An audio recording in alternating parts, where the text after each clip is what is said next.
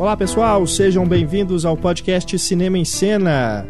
Nesta edição temos a décima entrada na série Grandes Diretores e vamos falar de ninguém mais, ninguém menos que John Funk Carpenter.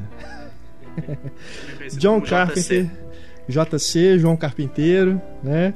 John Carpenter, diretor aí de Halloween, O Enigma do Outro Mundo, Fuga de Nova York, Starman, enfim, vários filmes aí famosos dos anos 70, 80, né? Também teve aí nos anos 90 Vampiros, outros filmes que não fizeram tanto sucesso, mas que são, sim, lembrados com muito carinho pelos fãs, né? O Carpenter tá, tá tão sumido porque ele lançou em 2010 o último longa dele, Aterrorizada. Teve alguns trabalhos na TV também, com aquela série Mestres do Terror, Mestres do Horror. Horror. Mas o cara tá aí, né? Recentemente tivemos o, uma retrospectiva no Festival do Rio, uma retrospectiva que também foi para São Paulo, então, a gente, como a gente avisou aqui no podcast, a gente pediu pro pessoal acompanhar, né, para poder também ouvir o podcast, sabendo já dos filmes, né, e a gente fazer uns comentários bacanas aqui. Participando aqui do nosso programa, Marcelo Miranda, novamente aqui conosco, ele que também esteve na série Grandes Diretores conosco, falando sobre o David Cronenberg e Paul Verhoeven. O Marcelo tá completando a tríade do mal, né? Muito obrigado, viu, Marcelo, pela presença aqui novamente. Obrigado, Renato, Túlio, Heitor. É um prazer estar com vocês e falar do John Carpenter, que é sempre uma maravilha. Isso aí. Let's have some music in here, Boiler. Sure thing.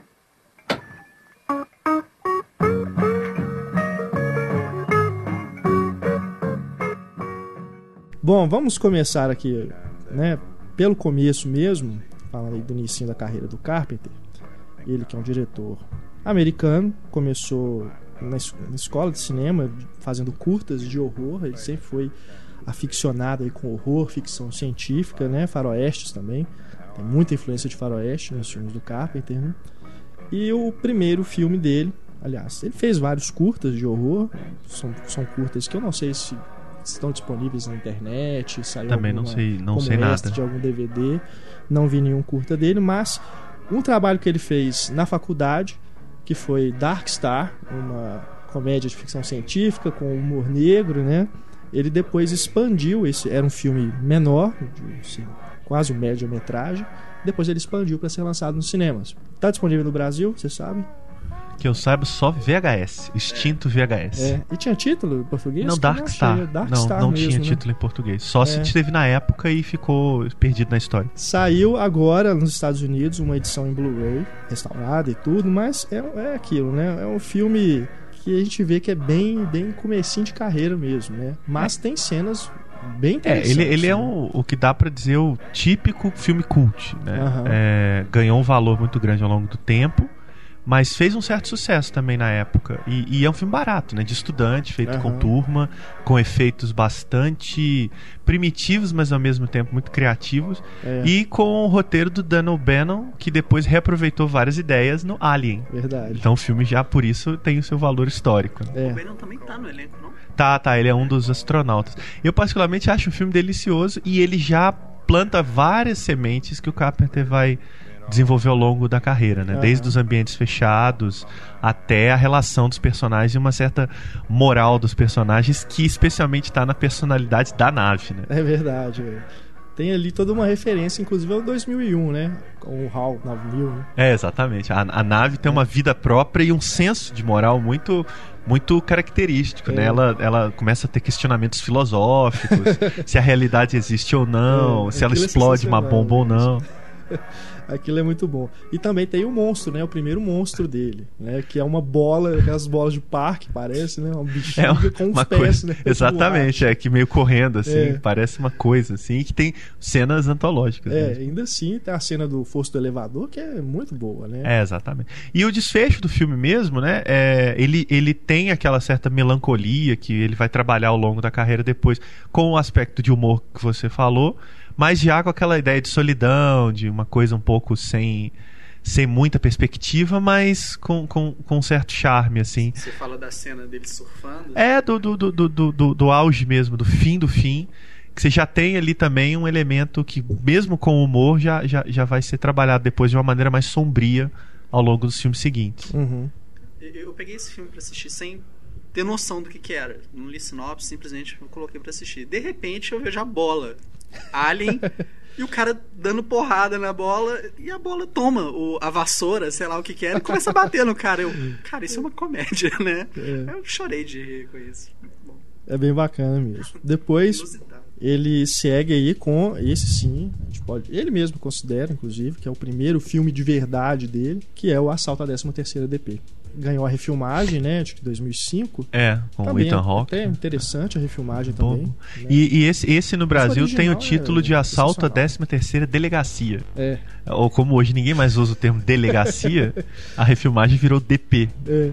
E é difícil, inclusive, de encontrar, né? Esse tem que DVD, mas É, ele qualidade péssima, né? É, Eu acho que é DVD pela daquela distribuidora. assim. aquela. Mas É. saiu, eu tenho, inclusive, mas, mas assim, é Mas ele É. foi, já foi relançado nos Estados Unidos em Blu-ray É, dignamente, né? Esse é realmente um filme impressionante. Né? É quase um filme de um diretor já maduro, de É, anos de é carreira. impressionante. Inspirado em Rio Bravo. Sim, sim. Né? é. E a Noite A dos Faroeste. Mortos Vivos também. É, É um, verdadeiro western mesmo, assim, o 13º DP, até pelo fato, assim, do grande vilão do filme, assim, um dos punks lá, e ele não abre a boca um minuto, né, assim, fica bem... até o- a coisa do cerco, né, assim, como se fosse o- os índios, né, em volta do, do forte lá, aquela coisa muito bacana. É, tem uma influência ali assumida do Rio Bravo que o Renato citou no Brasil, com aquele título Onde Começa o Onde Inferno, começa o filme? Que é uma referência, o Howard Hawks é uma referência assumida do Carpenter, tanto na, na, na, na- maneira de dirigir os filmes, né, muito diretos, objetivos, né, quanto também na forma da interação dos personagens. Ainda que os filmes do Carpenter sejam mais pesados no sentido do tom e da atmosfera do que as relações que a gente via nos filmes do Hawks. Uhum. Mas aquela maneira ali de, de, de direção é muito dele. E as tramas, né? Ele, ele rouba várias tramas do Hawks ao longo da carreira. A principal delas, um grupo de renegados cercados por um, por um grupo de selvagens, né? É. E eles precisando ali ficarem amigos por um tempo para poder sobreviver, né? Ele vai repetir isso ao longo de vários, vários filmes. E o Assalto da 13ª Delegacia é um western urbano É. da Até em pesada. termos de estética mesmo, temos de fotografia e. É, de uso de música, né? É. Então, é, O Carlos Quintão costuma falar que todo filme do Carpenter é um western mesmo, assim, é, é, esteticamente falando. Todo filme do Carpenter é um western. E no Assalto à 13ª Delegacia, ele faz também o que o Sérgio Leone fez no Era Uma Vez no Oeste, que é matar uma criança na primeira meia É, hora de filme de uma maneira impiedosa, coisa que o cinema americano em geral não, não pode fazer, né? Uma cena chocante, né? Que é do, do caminhão de sorvete, né? É, é uma, é uma cena que tem toda uma hora de inocência, de ludismo e que termina com um tiro no é rosto de uma criança tomando um sorvete. Nesse filme também o Carpenter já a gente já começa a ver essas esse aspecto multifuncional do Carpenter, né? Que ele também faz a trilha sonora, aqui ele também montou, só que ele põe o pseudônimo. Mas ele nos outros filmes dele a gente também tem essas outras funções que ele desempenha, né? Como, como compositor é muito interessante o trabalho Sim, dele, né? O muito. tema do Uso- Halloween. É, uso de sintetizador, bem anos 80, É, né? é bem, Essa bem trilha interessante. sonora aí, no caso do assalto, ele, ele conta que a referência básica é o Immigrant Song do Led Zeppelin e a, a- o tema do Dutch Harry. Ele pegou as duas músicas e falou: Olha, aqui não é bem meu. Eu simplesmente peguei essas duas músicas e misturei, fiz a minha mistura. E realmente é uma música tema bem interessante. Tem outra coisa também no assalto. Uh, 13 terceiro que a gente pode ver é a criação do personagem. Ele sempre trabalha muito com personagens que são meio anti-heróis. Nós temos ali o ladrão que tá preso e, tipo, ele é tipo o mocinho do filme, só que ele não é o mocinho. Saca? E a gente vê isso em vários outros filmes dele. Os personagens os principais, assim, são espécies de anti-heróis. Eu lembrava muito do 310 to Human, né? Que ganhou a refilmagem lá. Os, os Indomáveis. Os Indomáveis. Os Mas o Indomáveis. original chama Galante Sanguinário. Galante sanguinário, é. que é isso, né? Assim, os dois vão. Os dois personagens ali, teoricamente, é um homem da lei aí, entre aspas, e um bandido mesmo, e vão vai desenvolvendo aquela relação até que um passa literalmente a depender mesmo do outro pra, pra sobreviver. Né? É, e o Carpenter tem muito da desses anti-heróis que o Túlio falou, eles precisarem é, fazer o trabalho sujo, né? Assim, se alguém não consegue, eles precisam entrar em cena para fazer a coisa. Isso vai estar presente até os filmes de TV que ele vai fazer nos anos 2000 no Master of Horror, que a gente vai falar depois, especialmente o Pro Life, em que aquela ação renegada dele precisa ser canalizada para alguma outra coisa, né? Então Uhum. esse é um elemento bem carpenteriano que ele vai chegar ao auge no Snake Plissken, que a gente fala daqui a pouco. É. Só adiantando uma coisa, porque a gente provavelmente vai falar daqui a pouco, mas por que que vocês acham que to- praticamente todos os filmes dele já rolaram uma refilmagem? Sabe? O que, que vocês acham dessa necessidade de ressuscitar esses filmes antigos? Olha, eu acho que é aquilo. É, são ideias geniais, que tem os roteiros, né? As histórias são muito boas. E talvez fique aquilo, né? Talvez pela época, né? Por, por Hollywood achar que os efeitos ficaram ultrapassados, né? Contar aquela história novamente para outras gerações e tudo. Porque assim, ele, ele trabalhou em vários filmes com orçamentos bem apertados, né? Dá para você perceber que assim, que, que ele tá trabalhando ali com o que dá, né? É, o Carpenter acho que trabalhou para a indústria uma ou duas vezes no máximo. É, a gente tem o Starman, né? Que é, É, um filme que o- você vê ali que tem uma aura, né? De, de superprodução. O próprio Enigma do Outro Mundo, É, eu não sei exatamente quanto custou, né? Mas é mas muito o, bem feito, mas talvez né? o filme dele mais de estúdio com palpite de produtor é o Memória de um Homem Invisível. É. Mas de resto ele é totalmente independente e ele nunca quis ceder muito a, Uhum. as concessões. Agora, o, o- eu acho, pelo que o Túlio falou, que não acho que haja mais interesse nos filmes do Carpenter para fazer remake do que qualquer outro filme que tenha sido feito no passado. Eu acho que a moda das refilmagens ela é presente em qualquer coisa. É só pegar o Wes Craven, por exemplo, é. que talvez tenha mais refilmagens do que os filmes do Carpenter. Beleza, o, a- o Enigma de Outro Mundo, que foi lançado em 2011, não é bem um, remake, né? É uma prequel. Mas a gente tem o Assalto ao 13º DP, o Halloween, a Névoa, né? Que foi de 2005, que é a refilmagem da da Bruma Assassina. Assassina. Quase, quase saiu a refilmagem do Fogo de Nova York É. com o Len Wiseman Nossa na direção e o Gerard Butler como o Snake Plissken. Eu não acho que demore. Ainda É, vou foi- fazer. é, eu acho não talvez vão esse fazer. projeto, É, mas projeto, alguma coisa. chegou a ser realmente é, é, cancelado, né? Assim, porque e era por causa de grana. Porque eu, é isso que eu acho mais interessante. O John Carpenter vai lá, faz o Fuga de Nova York, é uma ninharia, né? Se vira, to- todo mundo recebendo salário aí simbólico. E aí o Len Wiseman quer fazer um filme que os caras não querem bancar 150 milhões de dólares de orçamento. Mas só citando outro cineasta também, constantemente refilmado, o Paul Verhoeven mesmo. Então acho É. que é. a- a- o interesse do remake ele é muito mais generalizado do que um nome. Eu acho que ninguém senta na mesa e pensa, pô, esses filmes desses caras são legais, vamos É. refilmar. Sabe- Eles pegam é, algum filme que há um interesse É, comercial. eu, eu acho que o negócio do interesse comercial é exatamente esse. Eles estão pegando filmes que a, a Hollywood ela sabe o quê? Que teve uma geração que assistiu o filme originalmente e ama, né? Os casos próprio Fuga de Nova York, Robocop, Halloween, esse tipo de coisa, que são pessoas que estão hoje aí na sua casa dos 30, 40 e poucos anos. E essas pessoas que hoje são assim um grande público de cinema, querendo ou não, elas têm uma certa influência sobre eh, as novas gerações de cineastas. De cineastas, não, desculpa, de cinéfilos. Então é o que? Os meninos vão ver, por exemplo, Robocop e falam assim: ah, mas, né, nossa, que tem paia, que tem tosco, essas coisas assim, não, não entende de nada. E aí os caras falam: não, então vamos fazer uma refilmagem, né, dessa coisa que todo mundo ama e tal, para essa nova geração e ganhar o dinheiro duas vezes. Nós vamos ganhar com o pessoal que vai ficar curioso para ver o que, que fizeram com aquele personagem querido deles e a mesma coisa, né, já tentando pegar aí com esse novo público aí, ó. Isso aqui era aquela coisa que, que o seu amigo mais velho, seu tio, tanto fala que era massa demais tal, que você ainda não viu. Bom, antes do da gente entrar aí no Halloween, é, vamos falar sobre dois trabalhos do Carpenter para TV. Ele fez um filme de suspense chamado Alguém Me Vigia. Esse eu não cheguei a Esse assistir, filme é muito bom. ver. Muito, muito bom. Qual é o título original dele? Someone's Watching Me.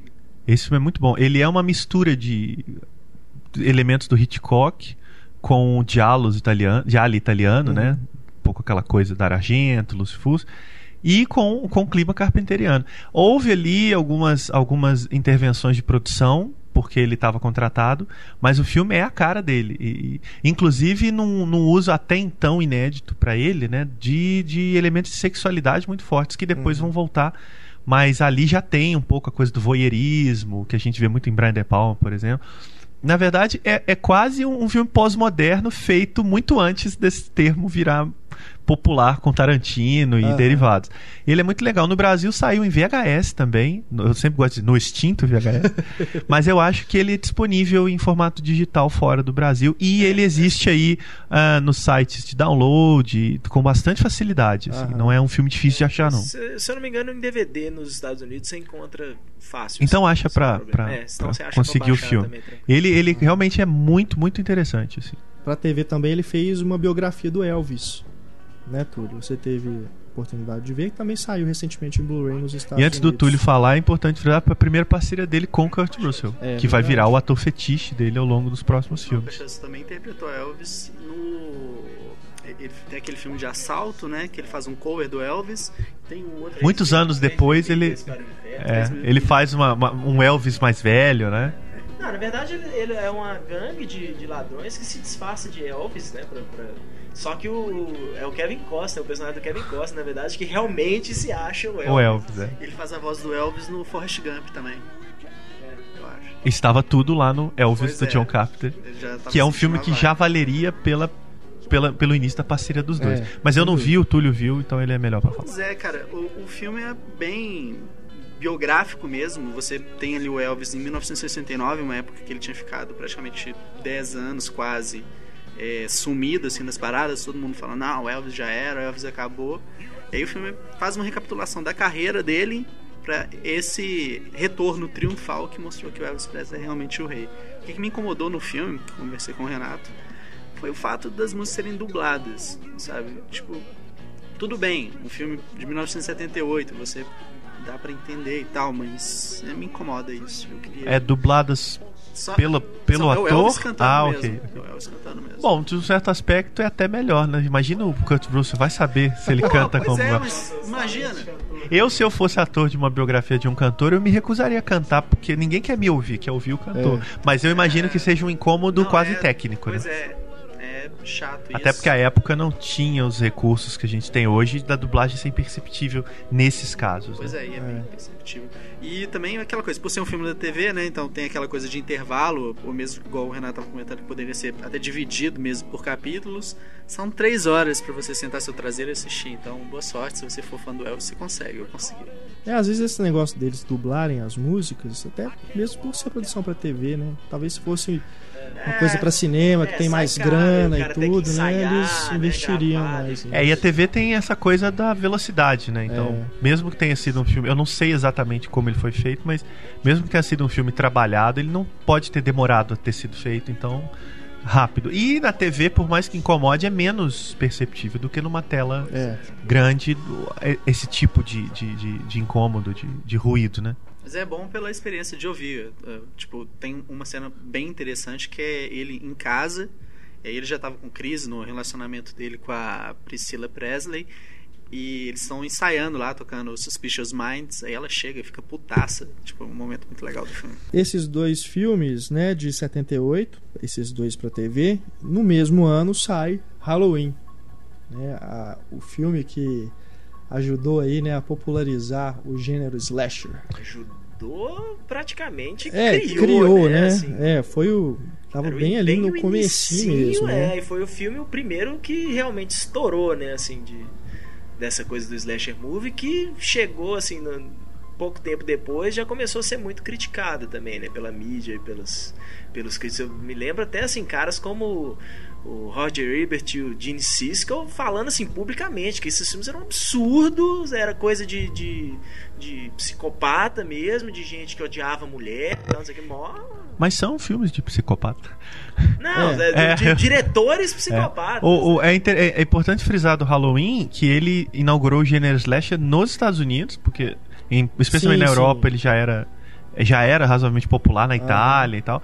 E ele fundou o, o, o- mas como os Estados Unidos era um cinema mais puritano, né, daí o impacto. E ele fundou as bases do que hoje é tão retrabalhado de todas as formas, que é o, o- ouvinte que tiver perdido, slasher é um, um- um apelido de um gênero dos, de assassinos que matam É. geral, o- os assassinos picadinhos, né? Pegam facas, motosserras é, e qualquer tipo de instrumento cortante, preferencialmente, É. mata normalmente adolescentes e são perseguidos e normalmente têm dificuldade de morrer. E normalmente é uma mocinha, né? O último sobrevivente. E é bom, é, quer dizer, se a gente falar sexta-feira 13, o- todo mundo vai entender o que é slasher, né? Aham. É, o Halloween foi o fundador mesmo, criou o personagem do Michael Myers, que é o E primeiro o tom grande do assassino. filme, né, cara, é é bem diferente do slasher que a gente conhece Exatamente, hoje. né? é. Ele é muito, Bem eu acho mais- filme muito lento É, pro, pro, pro mais ritmo do slasher hoje. assim, né? Trabalha muito mais com sugestão, né? Do que É. com essas coisas de.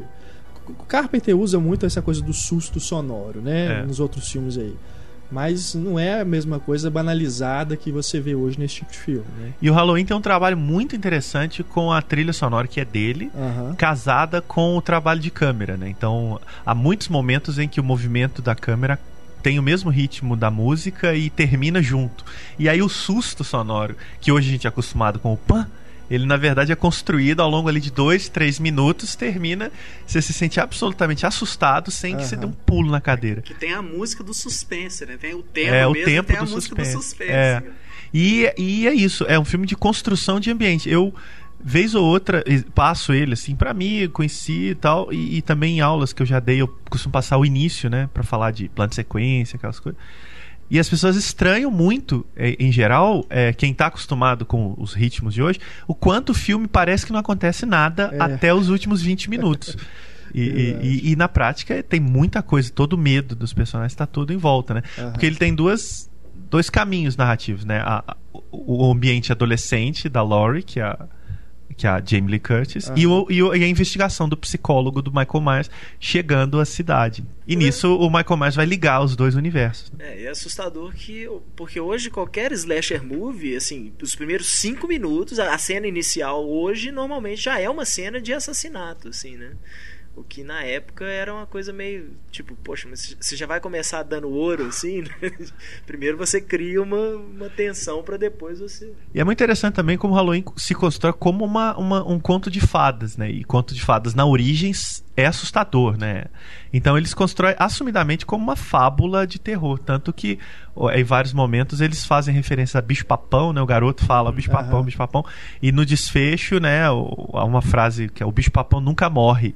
Que é um, quase um recado para aquele mal que está instalado É naquela naquela cidadezinha e não adianta achar que empurrando ele pela janela ele vai ser eliminado. É, ali sim tá a base do Carpenter de que o mal de fato tá presente Aham. e não tem como tirar, por mais que você tente, É. né? É uma filosofia muito Tanto não morre como o, o filme se expandiu com uma franquia imensa, né? imensa. Eles levaram a sério, o bicho papão nunca morre, né? Talvez levaram a sério demais. É, ele, o Carpenter teve envolvido mesmo só no segundo? Não- ele produziu Ele o segundo. produziu, né? E eu acho que ele não se envolveu em mais nenhum outro. É. Inclusive o Não, 3 ou o parece que 4. O 3 ele foi. Ele, a- a- ele parece que ele. No 3. É, ele também numa produziu o tentativa, terceiro. É, tá aí. e parece É. que ele realmente produziu Tem o um- filme numa tentativa assim de não, Halloween não precisa ser o, o Michael Myers, vamos fazer uma É coisa isso que eu ia dizer. Tem um deles que é, não é do universo, mas ganhou o título de É o Halloween. 3, É. que tem, tem das máscaras de Halloween, aquela coisa. Mas é bom lembrar que o Halloween já chegou ao décimo. prim- Já tem 12 filmes, mais ou menos. Pois né? é, a gente vai ter um, um novo filme agora, né? Já, já, já Incluindo um remake e uma continuação do É. remake. A continuação do remake é uma porcaria. O remake eu gosto. A gente já até teve um ouvinte que mandou e-mail. Como é que você pode gostar do Rob Zombie? Ele matou, eu, eu gosto, foi mal. Ele É, matou quem? Não, não, não, ele matou o Michael Myers, destruiu, abalou. Eu acho o primeiro legal. E Também até gosto o segundo bastante. eu acho que tem seus O segundo momentos. eu não vi. Mas de fato não é um filme muito bom. Mas ele tem seus momentos. Aquele cavalo. Pois é, cara, mas toda essa relação do Michael Myers, é, essa, sei lá, aprofun- aprofundar mais na relação dele com a mãe me incomodou, velho. Tipo, pra que isso, saca? Não tem sentido. É, há um tempo atrás estava existindo. Esse, vai ter o filme 3D, né? Só que antes existia. Halloween 3D, É, vai chegar agora. que é refilmagem de vem. novo? Ou é continua do 2 aí, do Porra, Rob é, Zombie? É, a gente Acho meio que já também isso. Eles, eles, produtores, já não devem nem se importar É. mais, né? Pois É o é, eu Michael Myers, é né? Ah, bota que- Halloween O aí, Myers, bota o toca o terror e vambora. É, eu acho que deve ser releitura. Porque eu, eu tinha feito uma nota uns tempos atrás de uma versão, saiu um storyboard do cara que queria fazer o filme. E, meu, a gente pode colocar nos links a, a introdução, do jeito que o cara queria fazer, era assim: caraca, esse filme vai ser muito foda. Saca? É tipo, tá lá no hospício, aí o, começa a ter um incêndio, aí entra a galera da polícia lá. E o Michael Myers foge na hora que ele mata os caras, os bombeiros, na verdade. Ele usa a roupa dos bombeiros pra sair fora. Tipo, o suspense ali no storyboard, cara, aquela coisa que você fica, caraca, eu quero ver isso. Só que acabou que esse filme não vai sair e a versão 3D será outra completamente diferente. É, e voltando ao Halloween de 78, o, o, ele, de novo, Michael, Ma- o Michael John Carpenter. você vê que os- as identidades se misturam, né? É, ele volta a usar crianças em cenas de violência e de uma maneira muito precisa, né? Assim, dessa vez a criança não é assassinada, ela é a própria assassina. E num- numa sequência inicial realmente acho que tecnicamente impressionante e muito perturbadora, né? Porque ela é toda pelo ponto de vista do garoto. E, e- e- mas, é- mas você só sente isso no meio da sequência. Então é um trabalho de, de, de- de direção e de filmagem muito legal também. Eles estão usando Steadicam mesmo? É, é. É eu o mesmo esquema do Kubrick. Panaglide, alguma coisa Eu não assim. sei muito bem a diferença, mas a- aquela câmera ali ela é daquelas que se movimenta com. Que, que se movimenta sem tremer, né? Que é o que o Kubrick usa no Iluminado e Sim. tal. Mas eu não sei exatamente tecnicamente qual câmera ele usa. Mas você percebe, por exemplo, quando o personagem sobe a escada, né? É- é- é- apesar de ser uma cena muito realista, não tem os movimentos de uma subida de escada, ela é contínua. Eu tenho um amigo que detesta filme de terror. Eu falei, cara, você já assistiu Halloween? Ele, não. É o Jairo. Ele assistiu essa sequência e ele mudou a perspectiva. Acho que ele até assisti- chegou a assistir o Halloween já. É quando eu exibi isso em aula algumas vezes, sempre você vê os alunos, né? As pessoas vão, vão para aulas de cinema assim, que, achando que vão ver Godard, só Godard e, e Kubrick e tal. E aí você vai, ah, vou passar aqui a sequência do Halloween. Aí rola aquelas caras, tipo. Aham. Aí você põe e está absolutamente todo mundo vidrado, assim. Aí quando tira, né? Porque eu sempre passo só até a- a- o momento em que os pais tiram a máscara do garotinho, que é quando a câmera muda de lado, né? E eles ficam vidradíssimos e querendo ver o resto. Falar, agora procurem.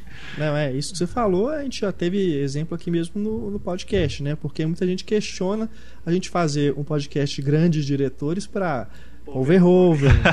O erro É. Mas o podcast é pra Carpenter. isso, né? Pra é. mostrar que esses caras são grandes. Exatamente. Ah, Quer dizer, eu acredito no projeto um pouco por isso, tirar um pouco É, a gente o- a poeira ali. de alguns nomes. Exato. Tem, lógico que a gente já falou aqui sobre grandes nomes né, é, consagrados aí como Billy Wilder, Polanski e tudo. Mas, sem dúvida nenhuma, um dos nossos objetivos aqui com essa série é também trazer esses caras que né, ah, não são tidos como diretores clássicos, né? Mas com certeza são grandes diretores, sim. Eu acho que essa era do, do- em que tudo é mais fácil de assistir é, é, tirou muita poeira de cineastas de grande envergadura que ficaram um pouco à margem Verdade. por mil motivos. Por trabalharem com gênero, pouco orçamento, fora da indústria. Um cara que eu sugiro para um podcast no futuro é o William Friedkin. Com Que, certeza. que, que é um cara que ganhou uma certa aura poerenta aí nos anos 80, mas Uhum. que ainda é um grande artista. O filme novo dele em janeiro, mas eu não vou mudar de assunto. Bom, é, o Marcelo comentou aí sobre o Halloween dessa, dessa coisa de ser um, um conto de terror, né? No filme seguinte do Carpenter, A Bruma Assassina, ele começa literalmente com isso, né? Com um- uns meninos sentados em volta da fogueira e um senhor contando para eles uma história de terror, né? Que vai ser depois a, a trama do filme. O filme é isso também. É, né? A Bruma total. Assassina é isso. Bruma Assassina é outro filme em que aparentemente nada acontece e ao mesmo tempo é apavorante, né? Assim, todo, toda a ambientação que o filme cria e, e- Uhum. e a relação dos personagens e um pouco essa coisa do desconhecido. O vilão do filme é realmente uma fumaça. né? É. um- uma coisa. Depois tem uma explicação, aparece umas, uns fantasmas e tal, mas o, grande medo É, do filme está numa névoa. vê, né? Ele não mostra, né? o- Então, os é, monstros. exatamente. Você vê algumas coisas, algumas É uns partes, vultos, assim. algumas. Al- Alguém sabe qual é foi a origem um- do filme? De onde que tirou a ideia? Não, talvez o Renato tenha acesso aí a roteiro, alguma coisa. Eu não sei. Eu acho que não, não, não há nenhuma origem prévia, não. É algum roteiro de alguém. Não sei É, se não, é dele. inspirado assim, é igual, igual ele se inspirou no Rio Bravo pra fazer Assalto do 13º DP, ele se inspirou em coisas que ele já tinha É. lido, né, ou visto aí. E pra- também tem uma aura a dessa coisa do, do- do- do- dos personagens confinados, né? No caso ali numa cidade, que aliás é uma cidade trabalhada de uma maneira muito legal. Tem como você lembrar o nome dela? Alguma coisa Bay. Anchor Bay? Bay, é isso, né? Acho que é. Anchor Bay não é o nome da É, distribuidora? distribuidora. É, Anchor Bay. Porque eu acho que ela é uma referência, inclusive, ao Bodega Bay dos Pássaros, do Hitchcock. Que também é uma cidade é, é, é, é, confinada por um ataque misterioso, no caso, de pássaros enlouquecidos. né? E tem, de novo, a Jamie Lee Curtis é, apavorada e desesperada. Eu não me lembro, é ela que faz a radialista, não, Não, né? radialista radialista é- é uma outra atriz interessante. Barbeau. Então, acho que ela era casada com o K. Uma É, dessas é. atrizes era casada com o É K. a, é a Adrienne Barbeau. É a que faz a- a- a e radialista. também depois Fuga de Nova York. né? Exato, exato. É. E ele, ela está no Alguém Me Vigia também. Foi, Ah, o, sim. foi um trabalho, inclusive, que depois eles se casaram um pouco pelo contexto do Alguém Me Vigia. A cidade é Antônio Bay. Antônia, Antônia Bay, não é? Antônio. Antônio Bay. É. é. Então, Antônio Bay, que eu acho, que eu acho, salvo engano, que é uma referência ao Bodega Bay do- dos pássaros. É Bodega Bay mesmo. É, não, a, como ele trabalha também profundidade de campo nesse filme é uma coisa sensacional, né? Tem uma cena que a, a radialista descendo a escada para ir pro farol, né, onde ela mora, que aquilo é, é- é- nossa, é impressionante. Você vê o mar lá de fundo, né, o, a própria, porque é uma descida, né? É realmente uma cena 3D, sem o efeito 3D. É verdade, é verdade. É incrível. Com toda, todos os elementos da É. imagem con- conspirando para pro temor, né? Aham. Não, é sensacional. E é um filme de título muito simples originalmente, né? The Fog, Fog. que ganhou esse Assassina por conta própria, e que fo- foi muito citado quando o Frank Darabont fez o Nevoeiro, né? Que é Isso. diferente, mas parte de um princípio muito similar, que é um, um- um grupo de pessoas confinado por uma fumaça misteriosa, né? Também é um filmaço, são parentes. Esse é, não, esse É. é, pra mim é um dos grandes filmes da década, Você obra-prima. tava comentando do. Aqui, o que- e os leitores de cena não façam pouco caso, Nevoeiro é foda. Com do certeza. diretor lá do Exorcista, a música tema da Bruma Assassina lembra bastante o tema do Exorcista. né? Tipo, não sei. O Exorcista de que ano? Isso é, é 73, eu acho. 73. Talvez seja uma forma de homenagear a trilha sonora do filme. Ah, eu tô conversando com o Renato, achei uma coisa engraçada.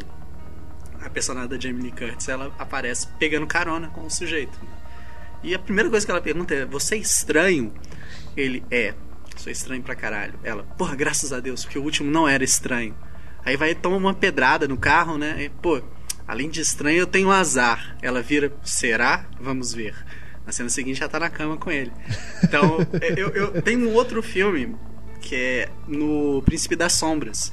Eu gosto dessas personagens do Carpenter que, saca, não tem aquela coisa de falso moralismo, saca? Do tipo, porra, cara, tô afim, vou lá e faço, saca? Tem aquela coisa de disfarçar, cara. Não, é, o, o, se, se o Carpenter tem uma característica, entre outras, que a gente falou, e, e que agora que os filmes vão aparecendo é mais interessante, é isso. Os filmes deles são absolutamente sem firulas, né? Sem nenhum tipo de firula, moral, estética, As visual. personagens femininas também são fortes, assim, tem, a maioria dos filmes, assim, por mais que você pegue um, um Halloween que você tem, né, mocinhas gritando. É, as coisas, mas a personagem é absolutamente forte, ela segura a onda ali, né? E, e, e ele, e é isso, os filmes são, às vezes, daí talvez ele ter sido enxovalhado um pouco, porque ele às vezes beira o grosseiro, mas o grosseiro como o Paul Verhoeven, né? No sentido de não ter nenhum tipo de pudor em colocar as coisas na tela de uma maneira que faça sentido, né? A gente falou muito aqui no Paul Verhoeven do Conquista Sangrenta, que é um filme que, é, que grosseiramente falando é sem firula, assim. E é uma questão de proposta estética mesmo. E aí isso, é claro, gera sempre um choque, um estranhamento, uma personagem como essa que o Túlio falou, que de repente não tem esse tipo de moral e, e pudor de, de, de, de ir pra cama com um cara estranho, né? Então acho que isso está muito presente nas cenas de horror também, né? Que a gente vai falar daqui a pouco do Enigma de Outro Mundo. Com certeza. Agora, uma coisa que eu observo também é que ele não explora a nudez das atrizes, né? É, não, isso é coisa dos italianos. É, ele explora a liberdade de todo É. mundo, mas ele não tem muito esse não trabalho. tem de essa coisa, né? Até cenas de sexo, assim, igual que a gente viu em filmes do Paul Verhoeven, né? Cronenberg também, assim, o Carpenter não usa muito isso. né? É, a sexualidade do Carpenter é um pouco presente nos personagens, É. mas ela não é uma questão nos filmes como é pro Verhoeven, como é Uhum. pra outros cineastas. E isso aí, ter falado do Cronenberg é interessante porque o, a Bruma Assassina é de 1980. Acho que o Scanners também é de 1980. Então, o, bem próximo. E tinha aquela coisa de, pô, o Cronenberg lançou um filme cheio de gore e a gente tá lançando um filme de terror que não tem isso, é mais da sugestão. Então teve os comentários assim da dúvida, pô, a gente vai fazer esse filme e tal, mas era a intenção mesmo do Carpenter não apelar pra nada violento, porque a gente não tem violência no coisa. Quer dizer, não mentira. Tem, Temos sim, é. mas não aquela coisa explícita. Acho que tem violência, sim. é, até no Bruma Assassina mesmo, a hora que o os pescadores fantasmas, né? Vem com aqueles ganchos na mão, né? É, Tem umas cenas bem desse gráficas, assim, dele cortando, né? Garganta e tudo, e, né? estocando as pessoas. Mas não é a pegada, a intenção do filme. né? Não, é Ali o porque tem que suspense- mostrar ali, Sim. né, o que tá acontecendo e ele mostra assim, ele mostra rápido, né? Não é aquela coisa de deixar a câmera lá e mostrar abrindo e tudo, né? Até mesmo pelos recursos É. da época. Né? A gente vai ver isso. Exatamente. mas- Não seja por isso, né? É, no Enigma do É o filme Mundo, seguinte já? É o filme seguinte, Ah, é, então, 82. Enigma não seja por Mundo. isso. O que o Túlio não viu na Bruma Assassina vai Esse- ver aos borbotões em O Pra Enigma mim, de Outro Mundo. assim, uma, uma das obras-primas do Carpenter. É, pra um muitos, a obra-prima. de terror. do cinema, assim. É. Não, para muitos, o melhor filme dele, pra vários, um dos melhores da ficção. Enfim, é, é um filme de, de, de, de, de, de- de top em várias possibilidades, não só de gênero, quanto de filmes em geral. E. E é um remake. Exatamente, é o primeiro, talvez o único remake assumido do Carpenter. Acho que é o único mesmo. É. Que ele realmente refilma um filme, justamente do, do seu diretor favorito, Howard Hawks, que produziu e dirigiu a versão original. No Brasil tem um nome. Ah, o Monstro do O Ártico. Monstro do Ártico. É, tá disponível em DVD. E Assistiu, é? Muito, muito bom. Muito bom. Mas Bem é- diferente. é- Bem diferente. A, a premissa é a mesma. É um, né, uma, uma estação na neve que recebe uma coisa estranha, The Thing, né, no título original. Só que o filme O Monstro do Ártico tem toda aquela pegada dos ficções científicas dos anos 50. Então, radiação, ETs, né, vim para salvá-lo, vim para atacá-lo e tal. É muito similar em alguns aspectos ao dia que a Terra parou e tal. O Carpenter leva isso pro terror dos anos 80, ou seja, tem ali primeiro uma coisa da, da contaminação, né? No filme do Carpenter eh, já era ali a pré-AIDS, né? Então você já tem uma noção de contaminar um ambiente fechado, as pessoas vão se contaminando. Isso é muito anos 80. E o tipo de violência vista mais gore, mais, mais suja no filme mesmo.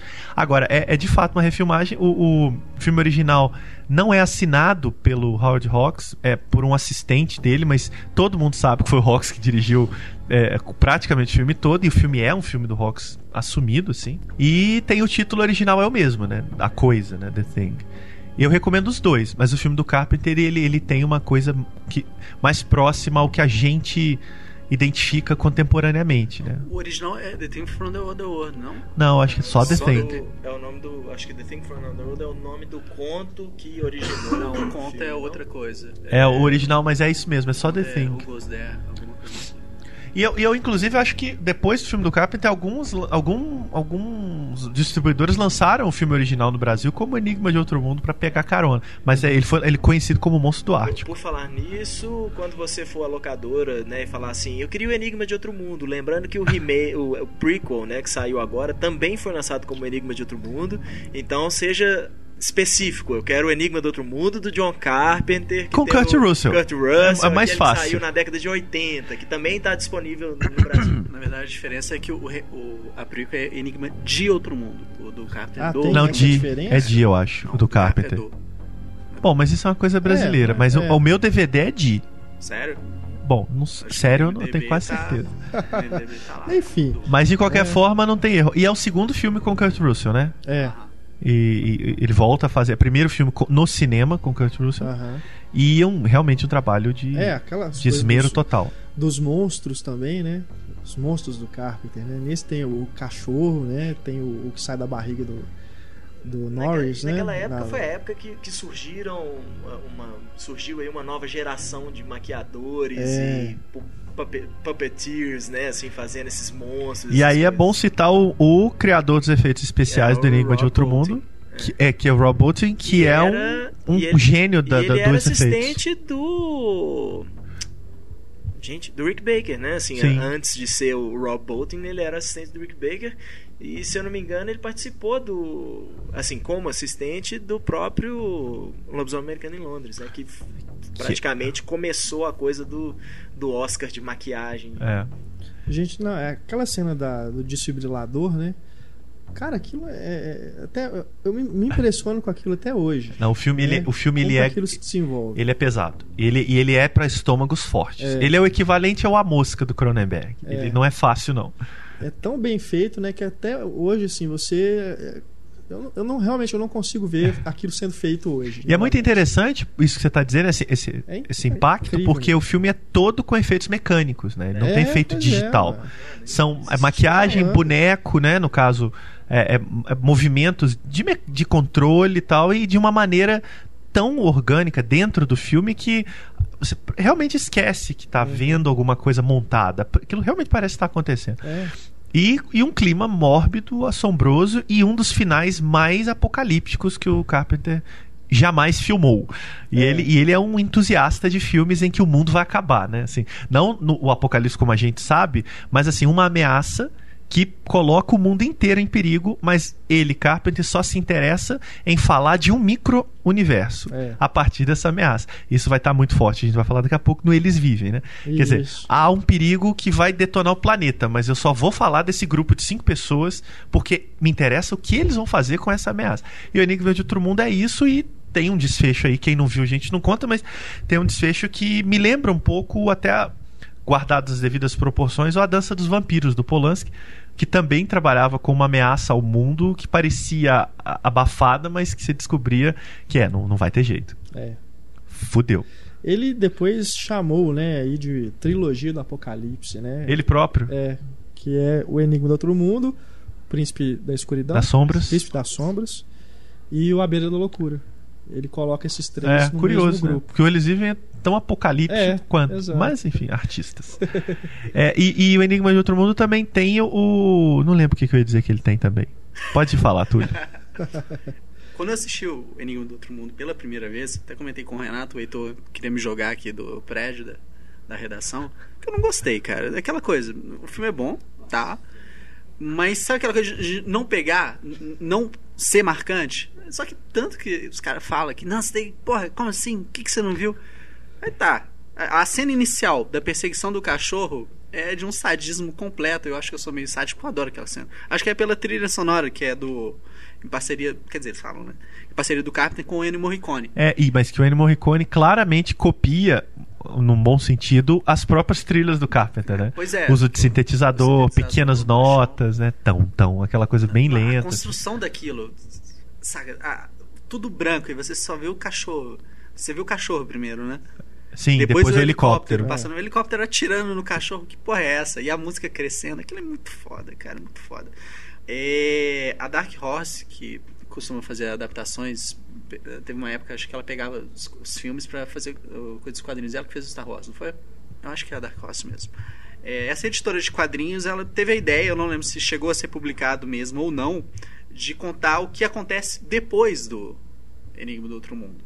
Então a gente tem esses dois personagens que resistem a todo o caos no final do filme e chega de repente um submarino russo. Aí eles, o- os dois entram tal e vão parar, sei lá, tipo numa selva. Você falar, pô, eles vão parar na, numa ilha lá, cheia de animal. E eles descobrem que um desses personagens realmente estava infectado. E aí ele vai lá e ele fica solto nessa ilha. Saca? Eu, hum, tipo, não sei se chegou a ser publicado isso, mas pra quem aprecia, assim, a obra e ficou naquela dúvida do será? Saca? Acho que se tivesse sido publicado vale a pena procurar, assim. Eu já prefiro ficar com o fim do filme. Não quero saber. É. Eu não gostei nem de você ter contado. Não, eu não falei quem, eu não falei quem. Agora, tem um que eu recomendo também, que é, não sei se é inspiração direta, mas lembra bastante esse clima de isolamento e também se passa num lugar bem gelado, que é Colapso no Ártico, filme de 2006 do Larry Fessenden. É, não vi. Saiu direto em DVD aqui, o título original é The Last Winter, né, o último inverno. Também eu eu recomendo e você E que um- gostou de Enigma do Outro Mundo, vale assistir. E é um episódio da primeira temporada do Arquivo X, talvez um dos primeiros episódios da primeira temporada, que é É, que é um, parecido. é um remake, é, só que um remake carinhoso, ou seja, assumido e tal, do, do, do Enigma do Outro Mundo. Bacana. Que eles vão investigar uma, uma coisa estranha numa estação e lá eles descobrem que tem um vírus, está infectando, e eles não sabem quem está infectado. É exatamente a mesma. Inclusive com alguns gore bem, bem carpenterianos, assim. Um dos melhores episódios da série, inclusive. Christine, o carro assassino. Esse eu também acho foda. E esse filme é um dos mais maltratados É. filmes de terror B da história do cinema. Que ele é B em todos os sentidos, né? Você vê, mas você pensar no tema, assim, né? Quando você fala com alguém assim, ah, é um carro que o carro mata pessoas, né? Você já fala, Mas, é- "Putz, mas, mas pô, grila." é só você virar e falar assim, mas carros matam pessoas todos os Todos os dias. dias, Por é. que, que um filme de um carro mentalmente capaz de matar alguém é tão, soa tão absurdo? Você tem bom gosto musical. Não, o filme é todo de bom gosto, inclusive o carro. É, eu acho. E é adaptado de um romance do Stephen King que na época. Quando eu, eu, eu li. eu- mais adolescente, eu lia muito livro de terror e eu li quase todos os livros do Stephen King que viraram filmes depois. E o, o Christine, o livro era muito interessante. E aí eu fui ver o filme depois e achei mais interessante. Até não era muito difícil. Mas, mas é um filme muito legal e, e B em todos os sentidos. O ator é, É. é super canastrão. Sim, sim, o, o- é o filme tem um orçamento claramente vagabundo e ao mesmo tempo tem aquele clima. Pô, aquele carro ele é tão assustador quanto o caminhão do encurralado do Spielberg. É, É o- Com personalidade. mais uma vez também os efeitos especiais, né? Porque a hora que o carro se reconstrói, reconstrói. Exato, Aquilo é aquilo é impressionante. né? Como se filma pra aquilo hoje. ainda, né? E é um truque de câmera, né? Pois é. Um truque que o Chaplin usava nos anos 20 e que o Carpenter vai lá e renova, né? E depois a hora que ele vai matar o, o carinha no beco também, né? Que o carro vai entrando assim e se destrói também. Aquilo também é muito bem realizado. Agora, você- fala do ator canastrão, eu, eu não sei se você tá falando do menino ou do John Stockwell. que é o Basicamente de heróizinho. todos, mas especialmente o garoto que compra o carro e vai enlouquecendo, É. ele é um achado de canastriz. Os rostos que ele faz quando ele pira, é, difícil um ator te- conseguir chegar àquele nível de ruindade. e eu acho que pro filme cabe muito, assim. Mas o, o, o, o, ami- o amigo, né? Que O, o bonitinho, herói né? O fofinho do filme. É. É, é o John Stockwell que hoje em dia é diretor de filmes, né? Pérolas como Turistas, e aquele da, do Paul Walker e da Jessica Alba de Ele Mergulhador parece muito o também. Paul. Walker, né? No Christine ele tá a cara do Paul É, Walker. tem uma tem, tem aquela mesma coisa, aquela mesma beleza Ken, né? genérica assim, é, É meio Ken meio da é da né, Barbie, Ken. é. E é interessante pensar no Christine, isso que o Heitor falou, é verdade. O filme mudar de protagonista de uma maneira tão orgânica, né? É. A gente acompanha um garoto e no Verdade. meio a coisa se muda e esse garoto vira o malzinho e o carro já até deixa de ser tão mal assim, porque Aham. o garoto realmente pira. E é um filme legal e muito ligado um pouco a esse cinema adolescente mesmo, né? O Carpenter brincando É. com o universo juvenil. E É, o filme adolescente É do Carpenter. tem, tem uma cena no drive-in, né? É um filme pra ver em drive-in, né? Naquele drive-in, né? O clássico aí, né? Não é o drive-in de hoje, que tem em qualquer, qualquer lugar, não. É aquele drive-in que as pessoas iam pra ver o filme, né? Tinha um telão e tal. Que é, é bem legal também. Essa cena também, que é na chuva, né? Que é o primeiro ataque ali do carro na, na menina, né? A namorada do, do protagonista. Carro ciumento. Apaixonado e ciumento. De- E o seu meu Fusca falasse é só uma variação. No livro também tem essa troca de. Não me lembro. Eu, eu era adolescente, lá se vão bons anos. Eu lembro de ser bem fiel, ainda que o livro seja, obviamente, mais detalhado na. Especialmente na parte final. Mas eu não me lembro exatamente se tem a troca. Talvez o livro seja narrado só pelo ponto de vista do garoto mesmo. Não, outra coisa também, né? O Bumblebee do Transformers, que fala com as músicas no rádio, o Christine já falava. Já falava com, exatamente. Aliás, uma, uma grande sacada, É. né? O, o livro tem isso também, os, os do rádio, já vem do livro. Que é o, o, o carro falar pelo rádio, é muito bom. Cara, é, é aquilo. O carro é o vilão do filme, mas eu gosto demais do vilão. Eu, eu Oh, tenho. Eu Excelente. fico com dó depois, né? Não, o carro não merece seu destino. Na hora que o. Que os caras chegam lá e quebram o carro todo, né? Na garagem, fica uma dó danada do carro, assim, não é possível que ele vai. O carro não vai fazer alguma coisa. Espantar esses caras. Pô, cara, que isso, bicho. Mas aí corta a cena e ele tá É. novinho. É muito bom. Depois o, o Carpenter, em 84, fez o seu romance, né? Starman, o Homem das Estrelas. É. Aliás, a gente não falou de uma coisa muito importante. É. Que vai chegar nisso. O Enigma de Outro Mundo foi um fracasso comercial É. traumatizante. É, traumatizante mesmo. O Carpenter foi jogado de Foi um dos lado. filmes mais caros dele É. né, na época. E a gente não falou antes. quem? ET. E- e a teoria do Carpenter, que faz todo sentido, é que o ET tinha feito muito sucesso um ano, dois anos antes. Ninguém estava no mesmo muito. ano. No mesmo É no ano, mesmo é, ano. dois, então é 82. isso. Ninguém estava interessado em ver um alienígena tão mal, nojento, grosseiro, num filme tão violento. era melhor o Não, ET. E a gente não vê o alienígena, né? É, exato. E, a- e a gente também passou batido, até porque os filmes também são melhores do que essas informações, mas enfim, o Halloween, por muitos e muitos e muitos anos, foi o maior lucro de um filme independente na história do cinema americano. É. Né? O- Quer dizer, o valor que ele custou e o valor que ele arrecadou, essa proporção por décadas É foi a maior. comercial do Carpenter, né? O Halloween. Eu não sei, talvez em proporção. Aham. Mas o Enigma de Outro Mundo foi traumatizante a ponto do Carpenter ficar deprimido, enfim, foi um filme que ele apostou tudo. Imagina, né? e Pois se é, deu dá mal. Pra você ver pelo filme que é um negócio apaixonado. Exatamente. mesmo, é. né? Hoje, por exemplo, ele já olha pro filme, ele acha injustiça, ele gosta do filme e tal. É, eu acho que boa parte da amargura atual do Capto, o Capto, pra quem não sabe, ele é, um, ele, ele é amargurado, ele não gosta de dar entrevista, ele é meio grosseiro, antipático.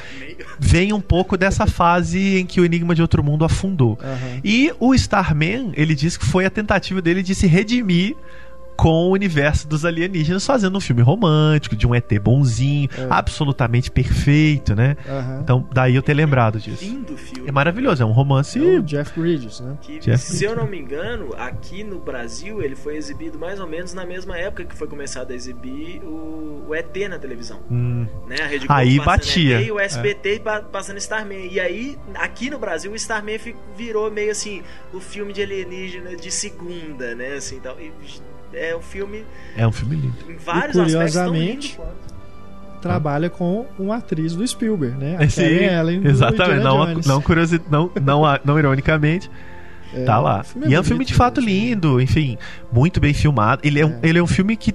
Elegante no sentido. O Carpenter sempre é elegante, mesmo grosseiro. Mas esse é elegante em todos os aspectos, né? Tem todo. a- a- as relações que se criam do alienígena com as pessoas que ele, que ele convive é, é realmente muito especial, assim. Um filme que provavelmente arrancou lágrimas de gerações. É, verdade. Ah, no ano seguinte, aí ele vai pra. A gente pode considerar que é a primeira comédia, Os Aventureiros do Bairro Proibido. Olha, Essa é a homenagem dele, ao- especialmente aos filmes chineses. É. né? Ele próprio dizia que, que, é, que é o que o Tarantino vai fazer no Kill Bill, por exemplo, que é a homenagem É. dele a diretores como King Hu, Shui Hark, né? É, talvez rotular como comédia não seja É. adequado, né? Mas Ao é mesmo um filme tempo- muito divertido. Sim, né? e, e, assim, a homenagem dele aos filmes chineses, travestido de filme de, de ação fabular, né? Porque também Ah. é uma grande fábula fantasiosa de mundos malucos e tal. É, é isso que eu acho que minha, minha questão era mais essa, assim, né? Eu acho que ele, ele é divertidíssimo, mas ele se carrega mesmo, assim, também como né, uma fábula, como um filme de ação, inclusive, assim. E, como sempre, personagens muito bacanas, assim. Eu acho que uma, Volta o coisa Kurt do, Russell, né? Carter, do Carpenter é exatamente isso, assim. Como é que ele conseguia criar personagens tão legais, assim. É. Os caras, você não cansa de ver o filme porque aquele personagem, independente do que tá acontecendo no filme, aquele personagem continua te levando ali e você quer ver mais com ele. É, de novo os renegados fazendo protagonismo e num filme muito frenético. Agora, o, o, o, o Renato, acho que a gente pulou Fuga de Nova Pulou. York. É isso que eu tô, tô Eu tô vendo aqui, pô, o Kurt Russell já fez. Ele fez. A gente já tá no terceiro ou quarto filme É, com ele. Cadê o Nova Snake? É... é- de 81, né? É, anterior. Então a gente pode Mundo. dar uma voltadinha antes que o Vamos leitor voltar. que estiver escutando aí dizer esses caras são A gente malucos. pode falar É. do Fuga de Nova York junto com o Fuga de Los Angeles. Vai, É justo, é justo, é vez, justo. né? É justo. Ou vice-versa, e depois a gente volta. Até não tem Já muito. Começamos Aventureiros do Bairro Proibido. É, não, não, vamos, claro, Vamos claro. falar dele e a gente emenda com. Mas, mas, é um, mas, mas é um filme nesse sentido outros. frenético e é isso que o Heitor falou, assim, de, uma, de um carisma absoluto com tudo que acontece, né? E, Uhum. e, e- e é um filme totalmente inclassificável, né? Difícil dizer o que, que ele é, mas é. E totalmente estapafúrdio, né? No sentido de que o filme é totalmente é completamente descompromissado com qualquer lógica, com qualquer tentativa de parecer crível. O interesse do Carpenter ali é tocar o terror, não no terror gênero, mas de tudo que for possível fazer num filme daquela daquele elemento. E um, um filme apesar dos efeitos e tal, barato, né? faz- mas faz isso assustadoramente bem. Exatamente, é. É o filme que talvez um dos trabalhos dele que exemplifique mais o que a gente falou dele ser um diretor direto, né? Sem firulas. Assim. Ô Renato, você acha que o Aventureiros do Bairro Proibido influenciou os criadores do Mortal Kombat na criação de alguns personagens? Pode ser. É, aqueles três irmãos É, lá, os pode três. ser mesmo. Ele tá ali, cara. E também eu acho que também o Double Dragon. É, é Eu acho que é verdade, é. abertamente assumido o Double Dragon. Com Os Aventureiros do Bairro Proibido acho que foi um dos filmes que mais vi quando eu era moleque, cara. Sessão da tarde, toda vez que passava, eu assistia. Só vi é. mais que Buffy, que eu vi cinco vezes no dia, mas tudo bem. É genial. Mas- Você ainda você viu o Aventureiros do Bairro Proibido na sessão da tarde. Os, os mais velhos aqui assistiram no Super Cine pela primeira vez, sábado à noite. Você vê, né? O filme foi rebaixado da sessão da tarde, né? E, e tem outra coisa também que a gente não comentou Mas hoje, ainda. hoje ele sumiu, assim. Não, né? desapareceu. Aberta, ninguém Sumiu. passa Não, desapa- ninguém mais. passa. sabe ninguém desse passa. filme, mas Pois é. Incrível. pena. Mas ele, se eu não me engano, aqui no Brasil, ele foi lançado Sim, num, Sony, num DVD assim, duplo né? lindo, É. lindo. Mas Até ele não passa a TV, assim. É, é. Não, ele, ele ganhou uma edição à altura, É. assim. Que o Heitor me deu a dele. Muito bem. Então, Eu comprei o. Ah, ou seja, Eu não é que tenho ele te deu. Eu tenho É uma DVD, eu tenho tristeza, DVD. coisa distribuidora, né? A capa do Blu-ray é uma capa meio genérica, assim, Ah, é. com É. Kurt Russell, uma foto. A original é pintado, é, né? Pô, é uma lindo capa aquele cartaz. linda, Com aquele né? xing-ling lá. tá- É. Foi lindo, assim. Que é a É. capa do DVD. Tem uma coisa que a gente não comentou, porque a maioria dos filmes do Carpenter encerram de uma maneira que a gente pode imaginar uma sequência.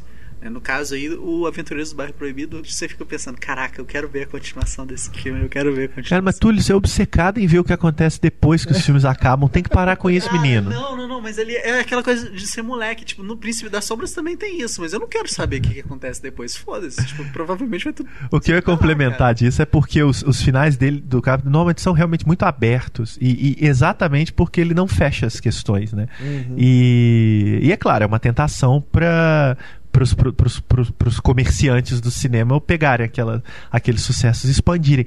Mas os filmes dele em si é, se completam muito nessa chave aberta, né? A gente Uhum. tá falando deles e quase todos que a gente falou, é, desde o Dark Star, tem, tem essa coisa do, do, do- do final, normalmente solitário, desesperançoso. Verdade. Os finais são realmente muito sombrios em geral, né? Só a gente Uhum. pegar quase todos aí que a gente falou. Inclusive o Fuga de Nova York. É, que vamos falar dele agora. Então, Kurt Russell, talvez querendo ser o grande personagem no cinema. É, Né? O primeiro amor da Sasha Grey. é, é um personagem que você já conhece, ele tem uma história pregressa, né? Tem aquela brincadeira dos, do pessoal falar, não, eu achei que você tava morto. Isso é Ah, e o repetido tempo ao longo do filme. A, a menção ao, ao trabalho de não sei É. aonde, né? Assim, É. tipo, cara falando, ó, aquilo ali fez história, naquele assalto fez história. E ele é um personagem eh, da- carpenteriano modelar, né? É um É. cara renegado, com um passado obscuro e violento, que precisa, que, mas que é o cara que vai resolver o problema.